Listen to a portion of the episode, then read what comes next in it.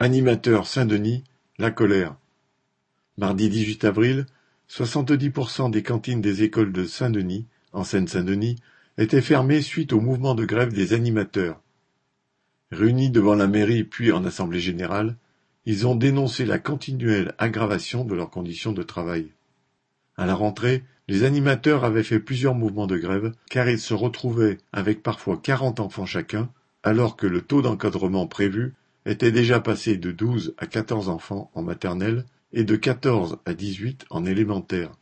La mairie prétextait alors des difficultés de recrutement. Il ne faut pas s'étonner qu'elle ne trouve pas preneur, vu qu'elle propose aux animateurs à temps partiel deux cents euros par mois pour assurer la cantine, sans même rembourser 50% du pass Navigo.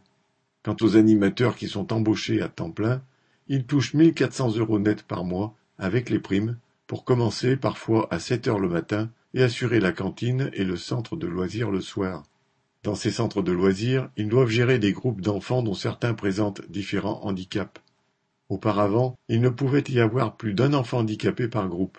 Désormais c'est trois, et les animateurs en découvrent parfois de nouveaux qui n'avaient pas été signalés. Après plusieurs inspections, le service départemental de la jeunesse, à l'engagement et au sport, avait mis en garde la municipalité pour le non-respect des normes, menaçant de fermer les établissements pour mise en danger des enfants. La seule réponse de la municipalité a été de menacer de blâmes et de sanctions les directeurs de centres. Cerise sur le gâteau, récemment, la municipalité a annoncé que les animateurs auraient moins de RTT et qu'ils ne pourraient les poser qu'au bon vouloir de leur direction. Certains font quarante-sept heures et demie par semaine pendant les vacances, ne voient plus le bout du tunnel et sont révoltés par une telle mesure. Et comme si cela ne suffisait pas, la municipalité a décidé de mettre en place une clause de mobilité, sans tenir compte des nombreux projets que les animateurs développent dans leurs écoles, dans des quartiers où ils ont tissé un lien social avec les familles.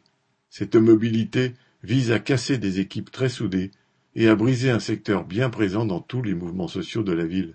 En assemblée générale, les animateurs ont décidé de voter un plan de mobilisation prévoyant des mouvements de grève et des débrayages toutes les semaines jusqu'à la fin de l'année scolaire. Correspondant Hello.